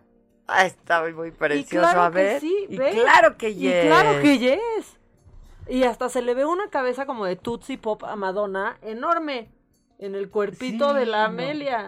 Y claro que yes. Pues sí, ya acusó a Madonna de que le anda robando pues lo que es su cuerpecito. ¿Y para qué hizo eso Madonna? Pues por fodonga, porque seguro no ha ido al gimnasio. Y, entonces dijo, fácil. agarren el cuerpo de esta que es desconocida y suban esa yes. foto. Claro que Claro yes. que yes. ¿Que Ricardo Anaya está en un pocito? ¡Ah! ¿Que dónde está Ricardo Anaya? Estoy en un pocito. ¡Onta!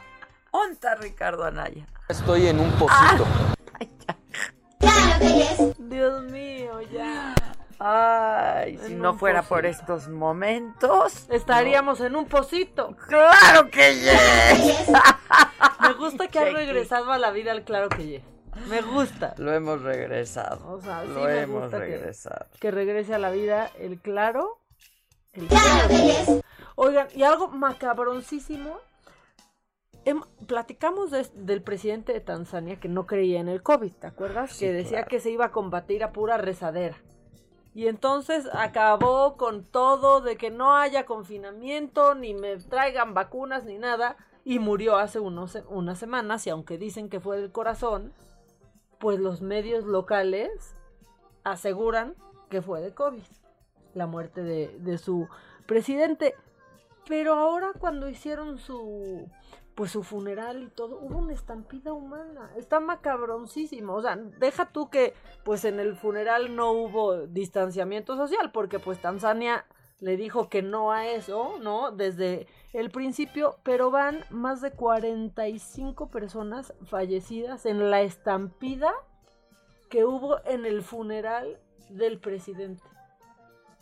O sea, aplastadas murieron, más los que se vayan a contagiar de haber ido al funeral del, presidente.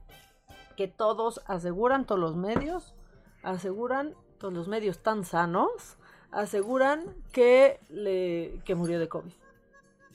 Híjoles. Entonces, pues, Y toda la gente ahí. toda la gente, pues al punto de que hay 37 personas todavía hospitalizadas y 45 eh, personas fallecidas, familias enteras, pero desde niños Sí. que perdieron la vida en la estampida del terrible funeral del, presidente. Eso sí está bien, pues sí está bien lo que se dice, macabrón. Oye, dice Andrés Hernández, Adela y Maca, cuenten alguna vez que hayan estado en un pocito. Ahorita. Yo ahorita me siento en un pocito. No, pero tuvimos una vez que juntas pasábamos por, por esa etapa de estar en un pocito y entonces teníamos eh, largas pláticas nocturnas, ¿no? Cuando Adela acababa saga. Y entonces un día me dijo, pero mira, Maca, tuve un sueño. Sí. Y tuve una epifanía. Yo, es como la sol. Sí, y dije, ¿qué? ¿Qué pasó? O sea, ya se me va a solucionar ahorita la vida, ¿no? Digo, con el tiempo sí se me solucionaría. Y me dijo, esto es como las olas. O sea, pasarla mal, viene y va. No te pases con esa música. Porque. y si sí, pasa los Kleenex. O sea, porque aparte, ahorita me da risa, pero yo escuché eso del otro lado del, tel- del teléfono y dije, ¡Ah, bota, que Estoy está vieja! Como las olas. Y, y así como ahorita nosotros la estamos pasando mal y otros vemos que le están pasando bien, pues después nosotros la vamos a estar pasando chingón y los otros la van a estar pasando bien mal. Y sí, mi esa es sabiduría. Esa es sabiduría. claro que Y ahorita da yes. risa, pero yo casi lloro y dije, sí es Sí, cierto. es, cier- es que estábamos en un pocito. Estábamos en un pocito. Entonces dije, le tengo que decir a Maca, ¿qué va a pasar? No, esto es como las olas. Y así se quedó. Eso es como es las como olas. las olas. Gustavito Prado, ¿cómo estás? ¿Como Adela, las olas? ¿cómo estás, ¿Como Maca? ¿Cómo las estás? olas? ¿Estás en un pocito? No, fíjate que no estoy oyendo del pocito, eso sí. El pocito. no, pues muy bien. Pues fíjate que el otro día me encontré contigo en un lugar muy extraño. ¿En dónde? Fui a comer al taquito, que está en el más antiguo centro histórico. No y he en todas ido las paredes. recientemente. Pues no, no he sido recientemente, pero te tienen en foto. Ándale. Entonces, en alguna visita que hayas hecho, te tienen ahí en las paredes. Y pues eso es muy curioso porque estás tú, Jacobo Zabludowski, María Félix Cantinflas, este, el Piporro, gobernadores, políticos, presidentes, cualquier cantidad de gente que se te pueda imaginar. Y de hecho, pues es que es un restaurante así como súper clásico, inaugurado en 1917. Y pues eh, entramos a esa zona del centro, que pues es la calle de Bolívar, la calle de Carmen, difícil de entrar porque ahora hay muchos puestos, pero esta es como la gran tradición gastronómica del centro histórico Sí, de la claro. Ciudad de México. El Y son taquito. estos, el taquito que es, eh, o sea, de verdad, al entrar era así de, bueno, pero ¿quién se va a meter hasta acá? Llegamos a un restaurante pues bastante vacío, porque pues ahora todos los restaurantes están vacíos, todo mundo con sus medidas de seguridad muy buenas, y una comida abundante, muy sabroso, generoso e interesante.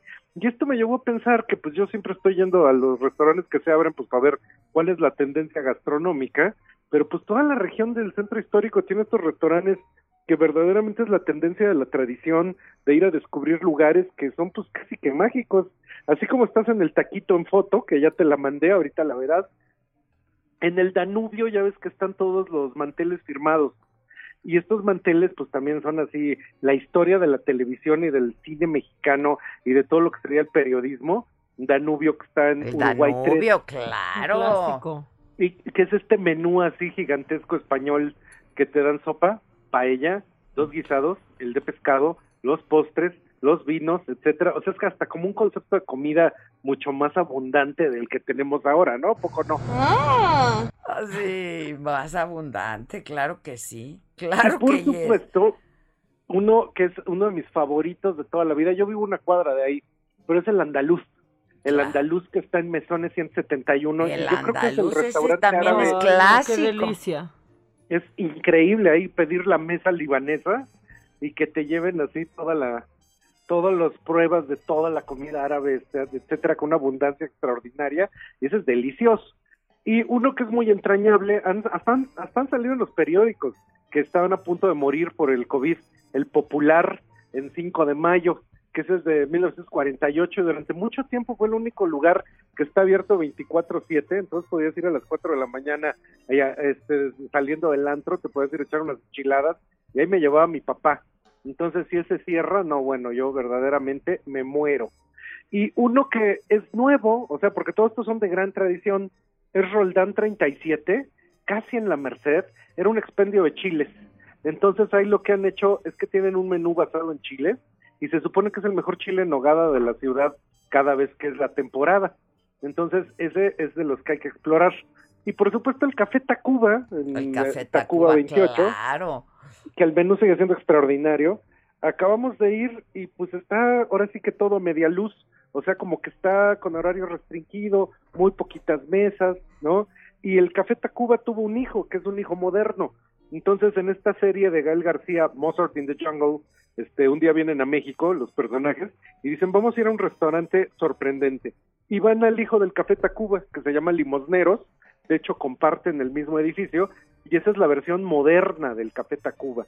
Pero todos estos lugares, precisamente ahorita que pues más o menos la gente vuelve a salir, yo de verdad lo que yo quiero invitar a todo el mundo y a ti, es échense un salto al centro histórico. Ay, es que el centro histórico, yo adoro el centro histórico, la verdad. Claro. Y es para comer bien, es para descubrir los sabores de siempre. Y los una olores. sorpresa. Sí. luego los libros que te encuentran. A mí me encanta el centro histórico, me encanta. Simplemente también uno que seguramente has- de haber ido, a la ópera. Ah, qué rico. O sea, no salía de ahí. o sea, no salía de ahí. Porque además nos quedaba cercas de Televisa, Ajá. ¿no? Sí. Este, entonces sí, la verdad es que sí, ahí íbamos muchísimo a la ópera, muchísimo. Y pues todos estos Y se están bregando. delicioso, se sigue comiendo delicioso. Todos estos están bregando y pues yo creo que si no salen a Semana Santa, porque pues hay que tomar las restricciones, no hay que andar yendo a la playa, etcétera. Entonces, si no van a salir, pues por lo menos se puede echar un clavado a estas tradiciones gastronómicas. Están vacíos todos estos restaurantes. Entonces, es un perfecto viajecito de Semana Santa. Pues la verdad, claro que sí, porque pues aquí vamos a estar y seguramente no habrá mucha gente. Yo creo que lamentablemente mucha gente sí va a salir a distintos diversos desti- a diversos destinos turísticos y son los días en que puedes disfrutar la Ciudad de México, Es ¿no? Nada más que estar aquí en Semana sí, Santa nada más sí hay que pues hacerlo con muchísimo cuidado, tomando todas las precauciones, ¿no? Sí. Este, casi doble cubreboca. Ahora, Yo siempre. Sí, yo también, pero ahora que fuiste, por ejemplo, a- al taquito y eso, ¿cómo están las medidas? pues los todo el personal, meseros, capitanes y todo mundo están este cubrebocas, máscara, bueno, de esta transparente, sus guantes, todo, o sea, están perfectamente cubiertos. Fíjate. Y la capacidad, o sea, están están dejando entrar mucha gente y así, o están. Pues es que no hay nadie. Es que qué lástima, caray, no hay nadie. O sea, todos estos restaurantes están. Y hay lugares que sí están muy llenos, ¿no? Entonces, Pues eh, yo lo que he visto en la, en la Condesa, Ajá. pues sí se ve que se está reactivando y que los en restaurantes... Polanco se también, transforman gente. en Polanco Las también, la. Roma también, sí, sí. Pero sí. por eso era este es mi dolor. Los del centro histórico son maravillosos. Maravillosos y se y come están vacíos. El andaluz, hemos eh, también hemos ido en los últimos 15 días y el andaluz era así de no hay nadie. Y que O era sea, imposible entrar sin reservación Claro. el fin de semana, ¿eh? Pues no, no hay Si nadie, quieren, que- hagamos nuestras próximas juntas en uno de estos, ¿les parece? Y lo, y lo Uy. documentamos. Qué maravilla, Ok, llévenme. Porque ya, no, no, es que se te va a convocar próximamente, no, no te preocupes. Espérate, pero ya se te va a convocar, entonces podemos Magnífico. hacer, ¿no? Aquí, con cargo al heraldo, que no al erario, ¿no? Este, Estoy en un pocito. y entonces podemos ir documentando todas estas juntas en distintos lugares del centro histórico. Me gusta esa idea. Lo grabamos. ¿no? Órale, ya y estás. además les ayudamos, les ayudamos. Les ayudamos, claro, claro. Bueno, pues es un placer. Te Entonces, quiero mucho. Te quiero mucho, Adela. Ahorita Yo te más. mando Y la gracias foto por mi foto, ya me la mandó. Ah, mira, ya me la mandó ok. Gisela. Este, perfecto. y estoy como, pues, unos cuantos años más A joven. no, te ves igual. Ota, ota. Este, puedes decir, no, hombre, estás en tu mejor momento, ve que Estás en tu mejor momento, te ves qué perfecto. chava. No, chiquitita. Súper chavita. Pero muy de lente oscuro. Adela, ¿por qué traías lentes? Estabas en un lugar encerrado. Entiendan ya, entiendan lo del lente, por favor. Porque quiero, porque puedo y porque, se me da mi gana. Bien, mínimo. Exacto. bueno, Te mando quiero, besos. Te. Besos. Gracias, bye, bye. Este, claro que yes. Claro que Hay yes. que hacer eso, Fer. Vamos a hacer nuestra ruta por el centro. Vamos a hacer, vamos a hacer eso, lo documentamos y luego hacemos como unos reportajitos padres y los pasamos para que vean cómo trabajamos. Oye, anda. anda. Claro, con cargo al heraldo. Al Heraldo. Al heraldo. Al Heraldo, se dijo al Heraldo, no al erario, ¿eh? Nomás para que no digan. Oye, anda triste Noroña. Se le perdió el gatito, Adela. Anda triste Noroña y está tuiteando que perdió su gatito. ¿Se lo habrá comido la rata? Su gatito Fitzroy. Se fue con todo y sus gatitos. No manches, pero regresan, los gatitos Ojalá. regresan. Y si no regresa, no era tuyo, Noroña. Yo solo quiero que aparezca antes de que le eche la culpa a Calderón. Que regrese, que regrese, que regrese Fitzroy pronto a su, a su dueño. Seguramente en Tepos, porque allá, pues allá está. Este, y sí. ¿Y sí? Es Fitzroy. Si lo ven, llévenselo a Noroña. Al Fitzroy. Llévenselo a, Ro- a Roroña. Roroña. A Roroña. O Roroña. A Roroña y a la Roñola y así. No. Este, claro que yes. Bueno, ya están. Vamos a hacer una pausa antes de que nos corten. Regresamos. Hijo, se va rápido. Claro que Se yes. va muy rápido el tiempo. Necesitaríamos más tiempo. Como la cosa. vacunación en México. Ah, ¿verdad? No, se Claro que yes. Continúa escuchando Me lo dijo Adela con Adela Micha. Regresamos después de un corte. Regresamos con más de Me lo dijo Adela por Heraldo Radio. ¿Qué hacemos?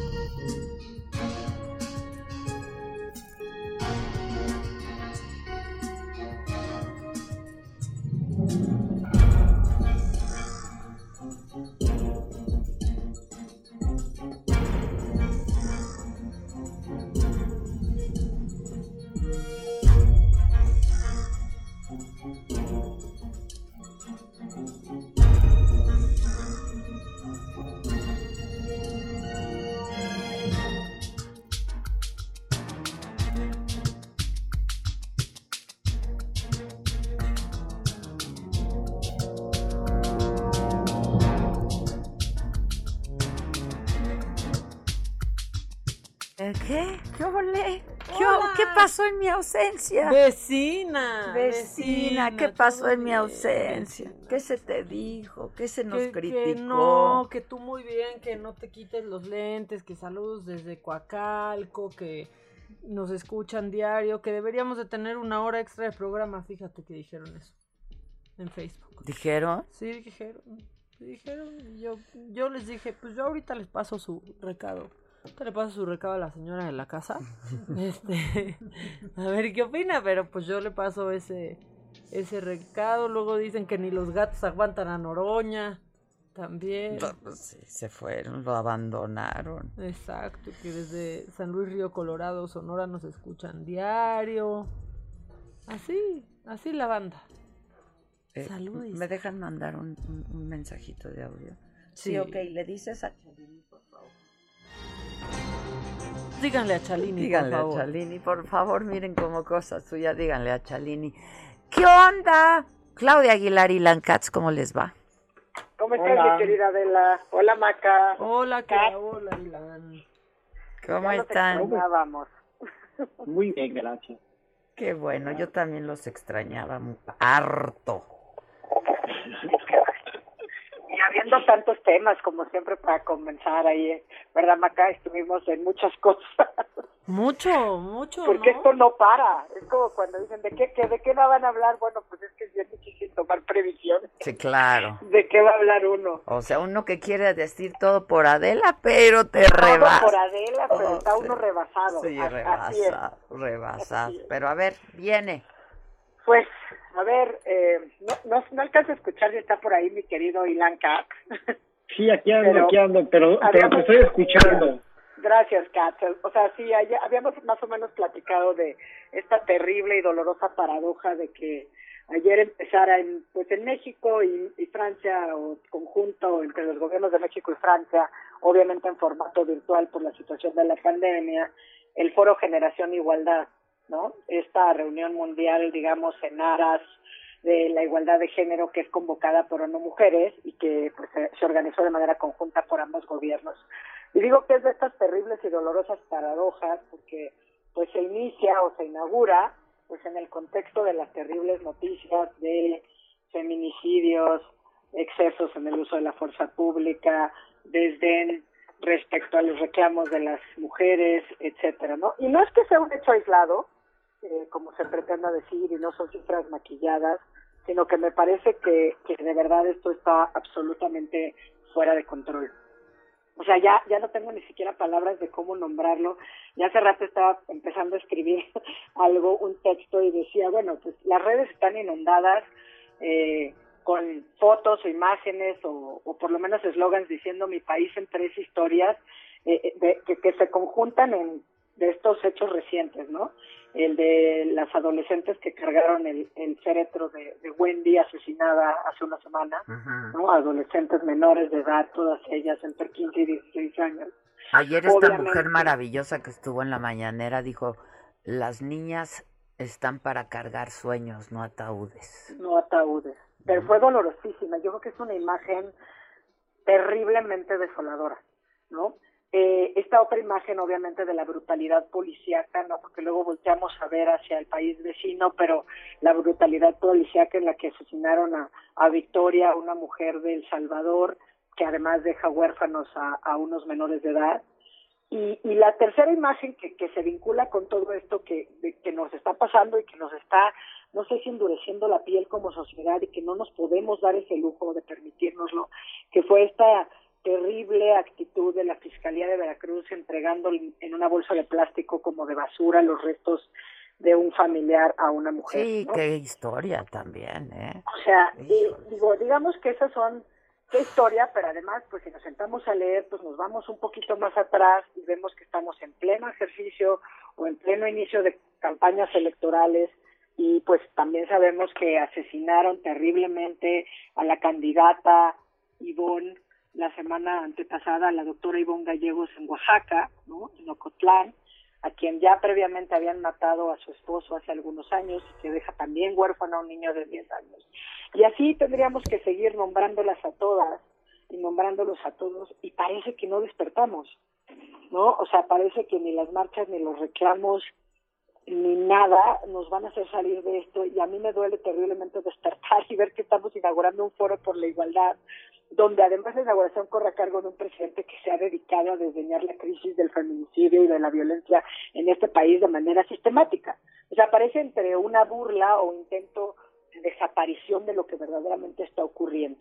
¿no? O sea, este foro que se supone que tendría que ser una oportunidad para establecer agenda de acciones concretas y desde luego para acelerar la implementación de los compromisos eh, asumidos en Beijing en el 95, pues parece que, que, pues no sé de qué estamos hablando, o sea, a, a dónde nos sentamos, por dónde empezamos, ¿no? Eh, está muy do- es muy doloroso vivir en un país donde el presidente parece estar convencido de que él es el único la única víctima y que cualquier cosa sea un feminicidio, sea desaparición forzada de personas, sea violaciones a la los ejercicio de la libertad de expresión, sea lo que sea, él es la víctima y pues básicamente él es el epicentro del poder y de la sordera al mismo tiempo y añadiría de la indiferencia. Sí, es de, es de un egocentrismo, ¿no? Este, Bastante desolador. No sé, Kat, perdón por manipular esta primera parte, pero la verdad es No, que para sí nada. tengo un terrible desasosiego de, de cómo podemos vivir tan tranquilos leyendo noticias diarios sobre mujeres y niñas muertas, desaparecidas y violadas todos los días, en todos los rincones Mira, de este país. No, no, yo prime- primero me parece que no hay nadie mm, este, mejor para hablar de este tema que tú, amiga y querida colega, que te respeto muchísimo en todo lo que has hecho para educar a la gente sobre materia de perspectiva de género, pero sí me gustaría decir una cosa porque yo lo veo con un con una pequeña diferencia a ustedes. Yo también estoy muy frustrado, veo que el cambio en este país es muy difícil, el progreso este, es un proceso sin duda, pero es un proceso que en este país está muy, muy, muy desfasado de la realidad y de las necesidades del país. Pero hay una cosa que me da mucha esperanza, y la esperanza la veo en que no hay día que no es tema de discusión en este país la violencia de género. Todos los días está esta discusión en los medios y en la calle. Y la atención que se le está dando a este tema es la parte más importante del cambio. Toda la sociedad está alineada en ver que no se están atendiendo estas necesidades y que el gobierno la está haciendo muy mal en parar la violencia en este país. Ahora, mi único comentario, aparte de esto, es que la violencia de género es parte de la, de la problemática.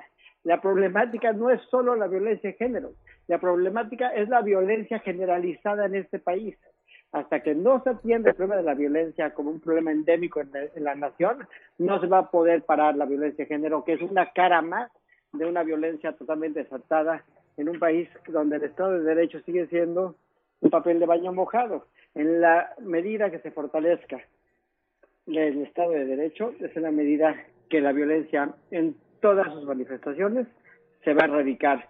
Pero la manifestación constante de reclamo ante la incapacidad de poder resolver estos problemas tan fundamentales para una sociedad civilizada, me da muchísima esperanza de que el cambio está sucediendo lento, pero sí está sucediendo.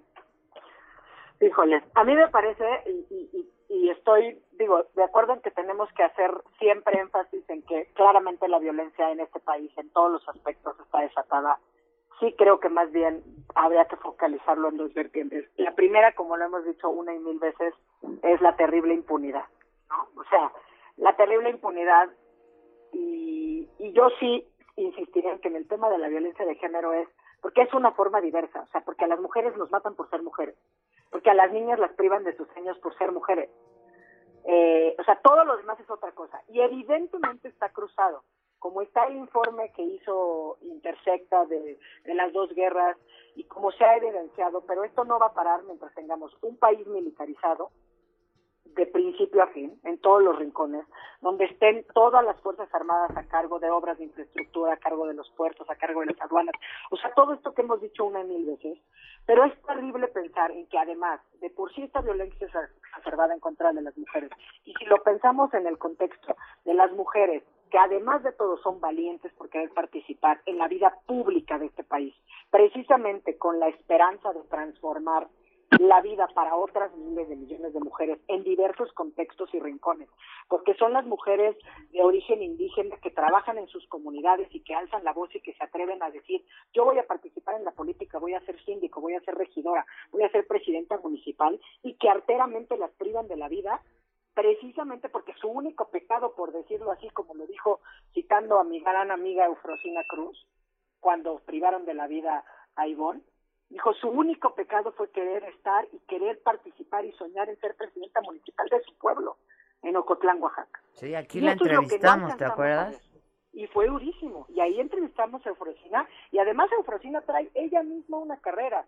Pero es que tendríamos que mencionarlas a todas y no acabar. Es una mujer increíble, Eufrosina. Es una mujer increíble, comprometida, trabajadora, pero como tantas, ¿no? Entonces, la verdad es que a mí me parece sumamente desolador y bueno, pues efectivamente, ya hay otras que alzan la voz, ¿no? La misma Ana Vázquez Comenares en su momento, citando también a Eufrosina, decía, bueno, pues es que, ¿qué podemos hacer si han, desde 2020, de septiembre de 2020, han sido asesinados 61 personas aspirantes a un cargo público. Y estamos hablando del contexto del que, de los datos que ella refiere en el estado de Oaxaca. ¿No? 18 que ya tenían una designación de candidatura, entre los cuales estaba desde luego Ivonne, ¿no? Pero ahí pasamos por la violencia policial, por la falta de capacitación, y por eso hago énfasis. El tema claramente es la terrible impunidad, pero a mí lo que me, me, afecta, o sea, claramente creo que quisiera pensar como tú, Ilan, en el sentido de la esperanza saber que estamos hablando de ello. A mí me parece de verdad también terrible porque no podemos quitar el dedo del renglón, ¿no?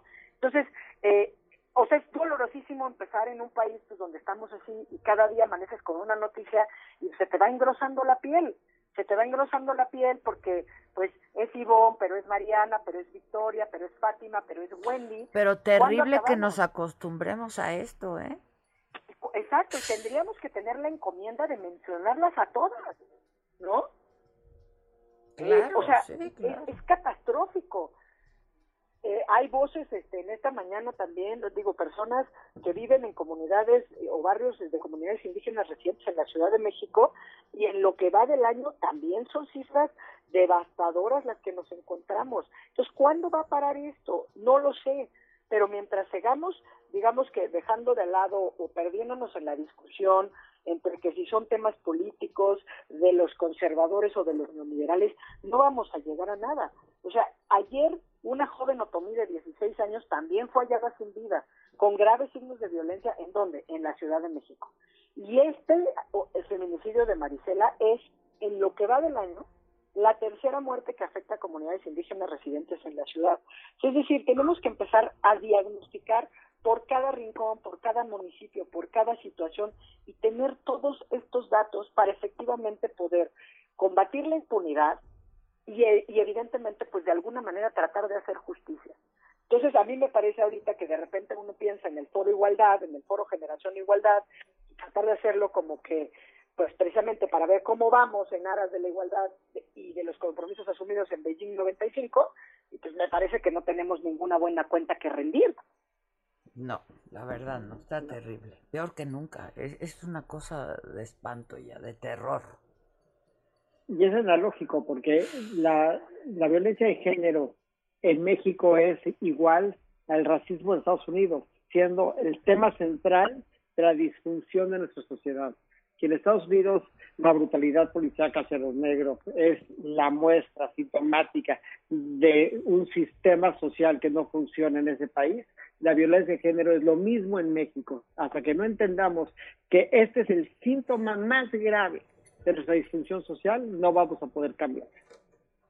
Sí, terrible. Y tendrían que empezar por entenderlo en Palacio Nacional, ¿no? La Pues sí, pero ahí yo creo que ya nos damos por, o sea, nos damos por vencidos porque es siempre desdeñarlo. O sea, ayer, pues escucharlo, inaugurarlo, ¿no? Minimizando y mejor. Hoy haciéndose de oídos sordos.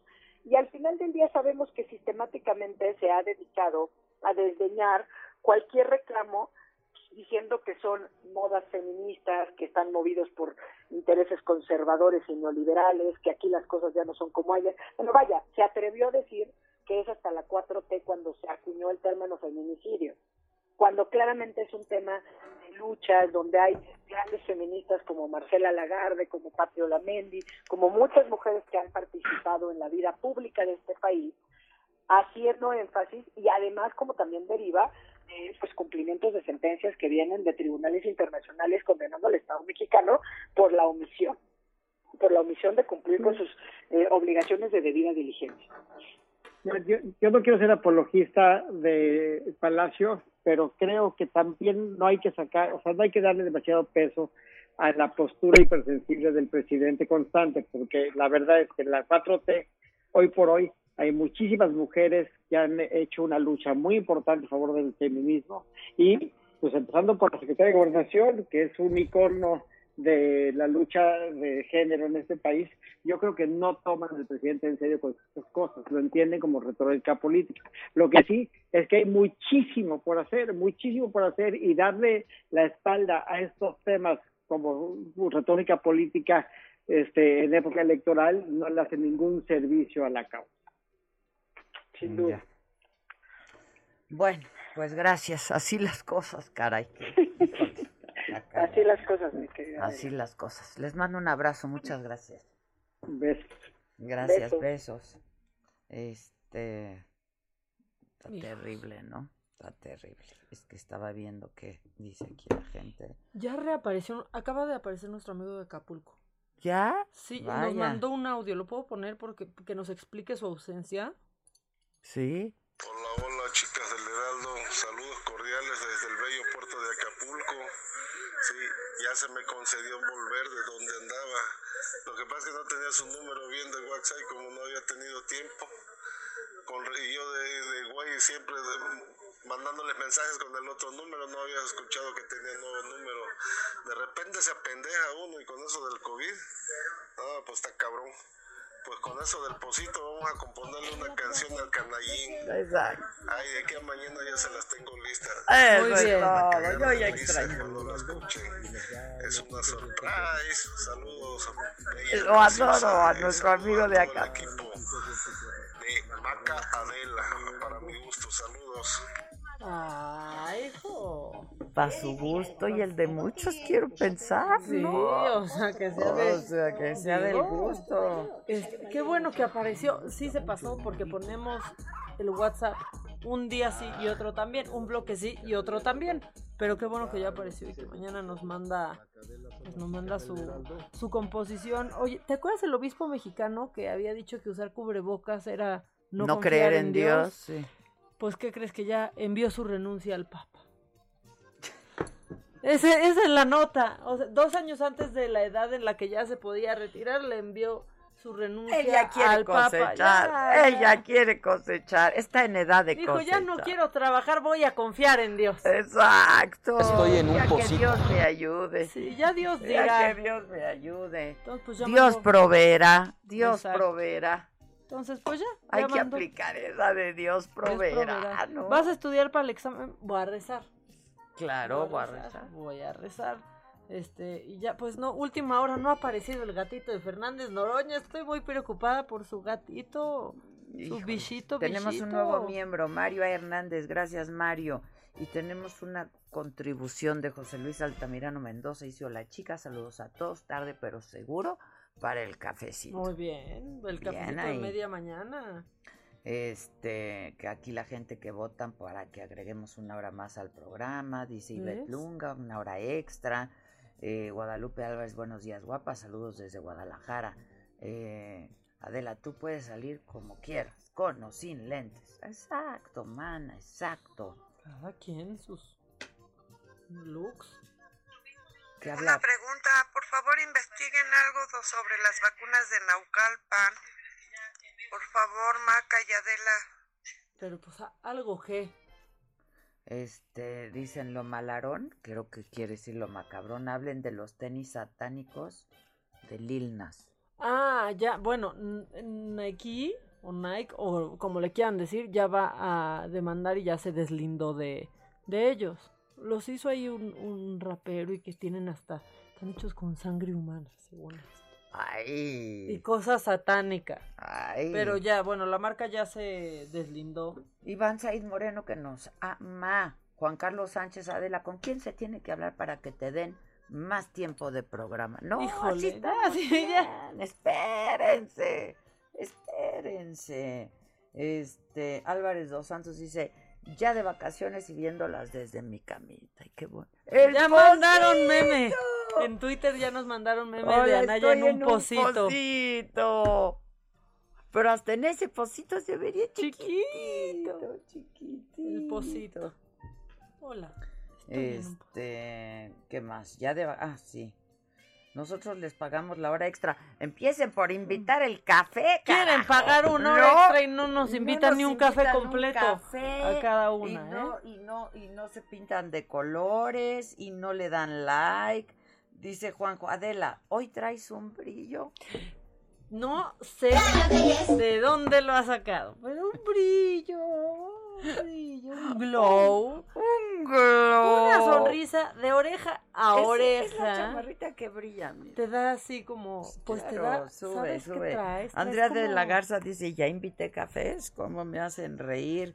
Este, que la que qué vacuna van a aplicar en Naucalpan, pues es que no sabemos. Déjame, ahorita ya está el Fernando en eso, pero pues ahora sí que la que llegue y la que alcance para la alcaldía. Sí, ya pónganse. Este traes un brillo. Un brillo. Oye, con respecto a la vacunación a domicilio, nada más mencionar que llaman a Locatel a registrarse y ahí se les debe de dar la atención. Y les tienen que decir cuándo y cuál se les va Exacto. a aplicar y todo. Yo estaba viendo ahí a alguien que decía, yo pedí que me enseñaran la vacuna que me y que no les querían enseñar la, la marca. Pero Mm. pues, Ay, no, sí que enseñen, porque sí da pendiente. Edgar Granado nos saluda desde León, Guanajuato. Andrea de la Garza dice, hablen con Mieres, hablen con Mieres. Ah, ya sí, de plano. sí. Álvarez dos Santos dice, ¿será por el canadiense? Mi brillo. Mm, no. ¿Qué creen que no? ¿Qué creen que no? Hola, chavas. Adela, ¿cómo pides tu corte de pelo? Dice Mercedes. Por favor. Sí, como siempre. y en silencio, como decía Churchill. ¿Cómo quiere usted su corte de pelo? En silencio, por favor. ¿Qué tal cuando te preguntan, ¿cómo se llama tu corte? No, No, ese es no, pues nunca le he puesto. no. ¿Cómo se llama tu corte, Adela? La verdad es que a mí Jazzbet me lo hace, me lo cuida. Si quieren el teléfono de Jazzbet, con mucho gusto se los pasamos. Este, pues en realidad eso es todo lo que le hago a mi pelo. ¿Que a dónde mandan el café Israel Rodríguez? No, manito, aquí abajo a la derecha, cuando estamos en vivo, hay un signo de pesos. Y le das clic y ahí invitas el café. Es bien fácil. Este, coincide Adela. Hoy Maca tiene algo que no sé qué. Ah, hinchazón y retención de líquidos, eso es Ya lo no me acuerdo. Que hablemos de Loretti de Broso.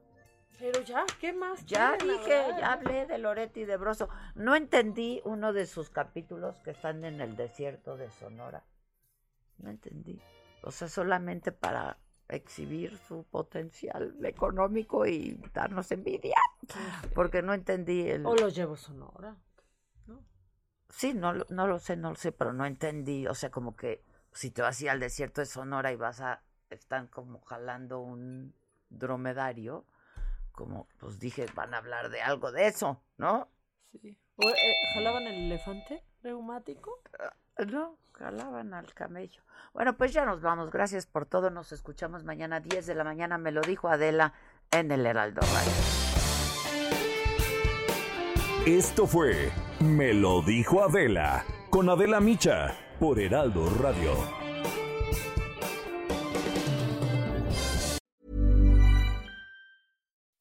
When you make decisions for your company, you look for the no brainers. If you have a lot of mailing to do, stamps.com is the ultimate no brainer. Use the stamps.com mobile app to mail everything you need to keep your business running with up to 89% off USPS and UPS. Make the same no brainer decision as over 1 million other businesses with stamps.com. Use code PROGRAM for a special offer. That's stamps.com code PROGRAM.